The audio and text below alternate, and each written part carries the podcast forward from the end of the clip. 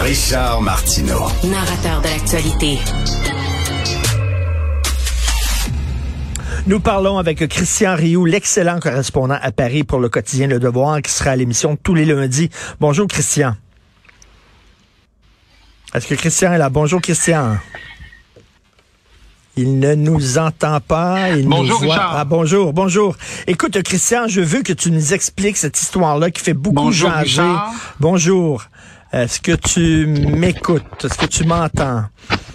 Il ne m'entend pas, malheureusement. Ah, vive la technique. Euh, ça prend toujours un petit problème technique euh, une fois par jour. Alors bon, on va l'appeler maintenant euh, et on va parler avec Christian Rioux de cette histoire de l'abaya. Euh, vous savez, ces grandes tuniques qui recouvrent les bras, qui recouvrent les jambes des femmes. Euh, il y a eu la crise du voile il y a plusieurs années en France. Des musulmanes qui portaient le voile, symbole religieux, qui voulaient le porter à l'école. On disait non, il y a des lois sur la laïcité. Et là, maintenant, le débat euh, se transporte sur l'abaya. Et euh, euh, Christian, c'est que l'abaya, on dit, ben c'est pas un vêtement religieux, c'est un vêtement traditionnel. C'est un peu comme ça qu'on s'y prend là, pour le faire passer. Oui, c'est, la façon dont, on, dont ceux qui le portent et ceux qui le vendent hein, euh, le, le défendent. Euh, mais vous savez, euh, un vêtement religieux par définition, est-ce que ça existe? C'est-à-dire qu'un vêtement, par définition, ça n'a pas nécessairement de fonction. Euh, c'est le jour où on s'en sert pour des raisons religieuses que ça devient un vêtement religieux. Hein? Euh, de l'eau puis de la farine euh, en, qui fait des petites rondelles. Euh, dans une église, on appelle ça des hosties. Ailleurs, on peut manger des retailles d'hosties, ça n'a rien de religieux. Vous voyez, vous voyez, c'est la fonction qui fait le, qui fait, qui fait la chose. Et, et la fonction de la baya en France, c'est clairement depuis un certain nombre, depuis plus d'un an, en tout cas, il y a une véritable campagne sur les réseaux sociaux, une campagne dans les mouvements islamistes pour qu'on euh, porte la baya, puisqu'on ne peut pas porter le voile, puisque la France en 2004 a interdit euh, les signes religieux ostentatoires euh, chez les élèves, hein, je précise bien chez les élèves parce que chez les enseignants ça avait toujours été interdit, en tout cas depuis euh, depuis plus d'un siècle. Et donc, puisqu'on ne peut pas porter le voile, on le remplace par par la baya et c'est et c'est à ça quelque part que le ministre a répondu. Il s'agit en fait de la de, de la même décision qu'en qu'en qu'en- qu'en 2004 où on interdisait le voile. Il s'agit de ne pas arriver en classe. Et ça, le ministre a été très, très clair là-dessus. Il a été, je vous dirais, d'une limpidité. Tout le monde devrait réécouter les mots de, de, de, de Gabriel Attal quand il dit ça. Quand il dit, lorsque vous entrez dans une classe, vous ne devez pas être capable d'identifier la religion des Mmh. élèves. Hmm. On n'arrive pas dans une classe avec une pancarte disant je suis musulman ou avec écrit dans le fond je suis musulman ou catholique ou, ou, ou, ou, ou tout ce que ou tout ce que vous voulez ou je suis euh, souverainiste ou je suis euh, ajouté des, des, des, des, des, des options politiques. On ne fait pas ça et c'est la raison pour laquelle c'est pour préserver dans le fond la paix pour préserver la paix sociale dans, dans la classe, préserver le contexte de l'éducation, qui doit être un contexte euh, où chacun se sent euh, se sent considéré pour pris pour lui-même, considéré et où tout le monde est, est, est, égal par ailleurs.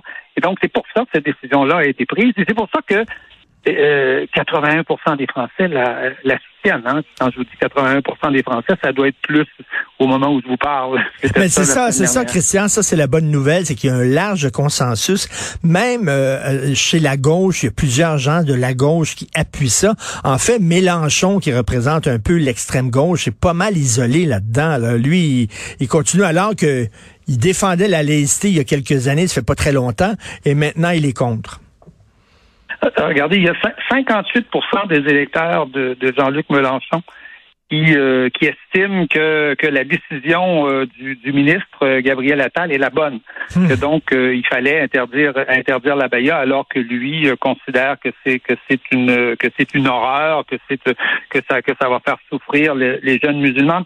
Ce qui est ce qui est fascinant dans cette je vous dirais dans cette euh, décision là pour un Québécois Hein, parce que nous, nous, on a la loi 21, euh, on, on, on voit bien que, que que que- qu'on tergiverse, que le débat que le débat s'allonge, s'étire. Ce qui est fascinant, je vous dirais, dans dans dans, dans cette décision, c'est que ça marche. Quand on quand on quand on exerce l'autorité, euh, on, ah, quelque part, un ministre s'est nommé pour exercer son autorité. Quand on exerce cette autorité-là, légitimement, qui est, Mhm. qui, est, qui, est, qui, est, qui est celle du ministre, qui est celle d'un gouvernement qui a été aussi élu pour ça et dans ce cadre-là, parce qu'il s'agit tout simplement de la poursuite de la loi de 2004, quand on l'exerce, ça marche. Ça Mais, fonctionne. mais, mais Christian, il faut, il faut, il faut être ferme. Si on sent que euh, le gouvernement euh, qui dé- qui défend cette loi-là vacille, euh, il, il va là, mais tu sais, euh, un peu à contre-courant, et que ça, tu sais, là les gens perdent confiance. Ab- Absolument, et vous avez raison. Je pense que c'est la leçon que les Québécois euh, devraient tirer de ce qui s'est euh, de ce qui s'est passé en France. En France, il y en a eu un débat, il y a eu des débats pendant des années sur ces questions-là. Euh, le débat de- va d'ailleurs va d'ailleurs se poursuivre, mais à un moment donné, on doit décider et on doit le faire le faire fermement. On doit trancher Oui. quelque part dans le vif, et d'autant plus en- encore plus quand on est soutenu par l'immense majorité des Français. 81 c'est pas c'est c'est- c'est pas de la tarte, c'est pas c'est pas c'est pas rien.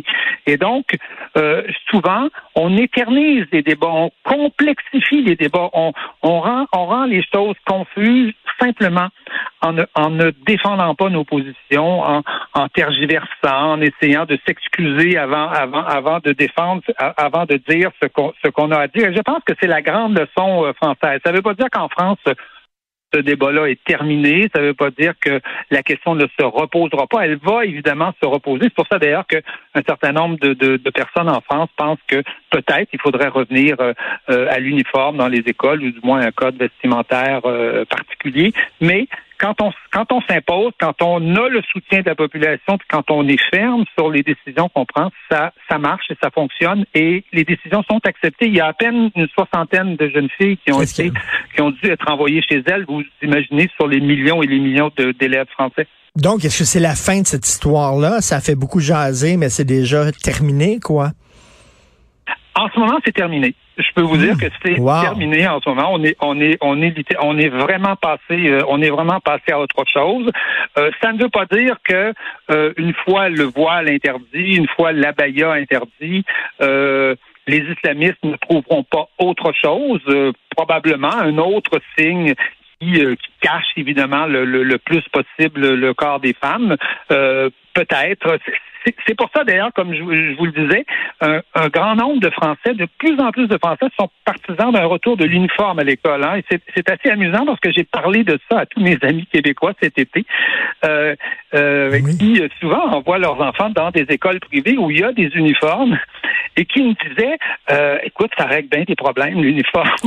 ça règle beaucoup, de, ça règle beaucoup de beaucoup de débats, euh, que ce soit les crop tops, que ce soit les Nike qu'on porte euh, et qui peuvent faire l'envie de certains ou ceux qui en ont pas peuvent se faire harceler. Hein, on parle beaucoup de harcèlement à l'école, ou que ce soit les signes religieux ou même les signes politiques, euh, les signes commerciaux tout simplement. Euh, L'uniforme est peut-être la façon de, de résoudre le problème. J'avoue que dans les années 70, j'étais plutôt contre les uniformes, oui. mais aujourd'hui, ben, je pense que la question, la question est posée. ça serait bon, ça, justement, d'avoir ce débat-là au Québec. Merci beaucoup, Christian Rio. Merci. On peut continuer à te lire dans le devoir. Merci. C'est moi qui vous remercie. Richard. Au revoir, à bientôt.